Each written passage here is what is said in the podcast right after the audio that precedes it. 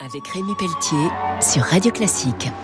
Avec le CIC, partenaire des grandes courses au large. Bonjour et bienvenue pour Grand Large sur Radio Classique. Ce week-end, je reçois Charlotte Méry, auteur du livre Une histoire des courses au large chez Glénat. Charlotte, vous avez 31 ans, vous étiez auparavant navigatrice. Alors comment est-ce qu'on devient auteur? Au début avec les enfants, avec des livres pour enfants, parce que les questions des enfants sont les plus belles, les plus naïves sur euh, comment on vit sur un bateau en solitaire.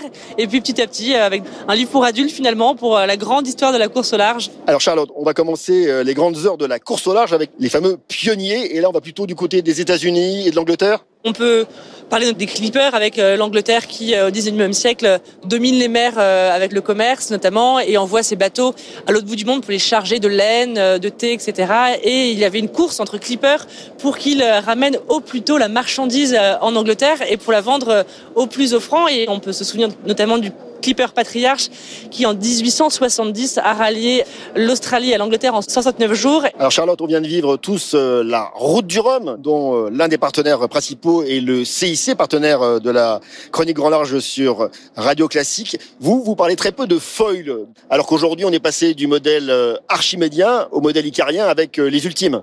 Les premiers foils, c'est dans les années 50. Enfin, en tout cas, sur un voilier euh, testé par les Américains. C'était abandonné et Tabarly l'a remis au goût du jour. Peu importe, finalement, le médium, s'il y a un foil, pas de foil, des dérives, pas de dérives, des bateaux en carbone ou en bois, ça reste des êtres humains et c'est ça qui fait le sel de la course au large et c'était vraiment toute l'idée de ce livre. Vous vous dites porté par la houle, porté par la foule, l'océan, nouvelle arène moderne. Ce sont les jeux du cirque avant les courses au large, il faut imaginer que les navigateurs ne pouvaient pas envoyer de nouvelles à terre, communiquer leur position, par exemple, quand ils passaient euh, au large du Cap Horn. Et aujourd'hui, en effet, on peut vivre en direct ce que vivent les courses grâce aux moyens de communication.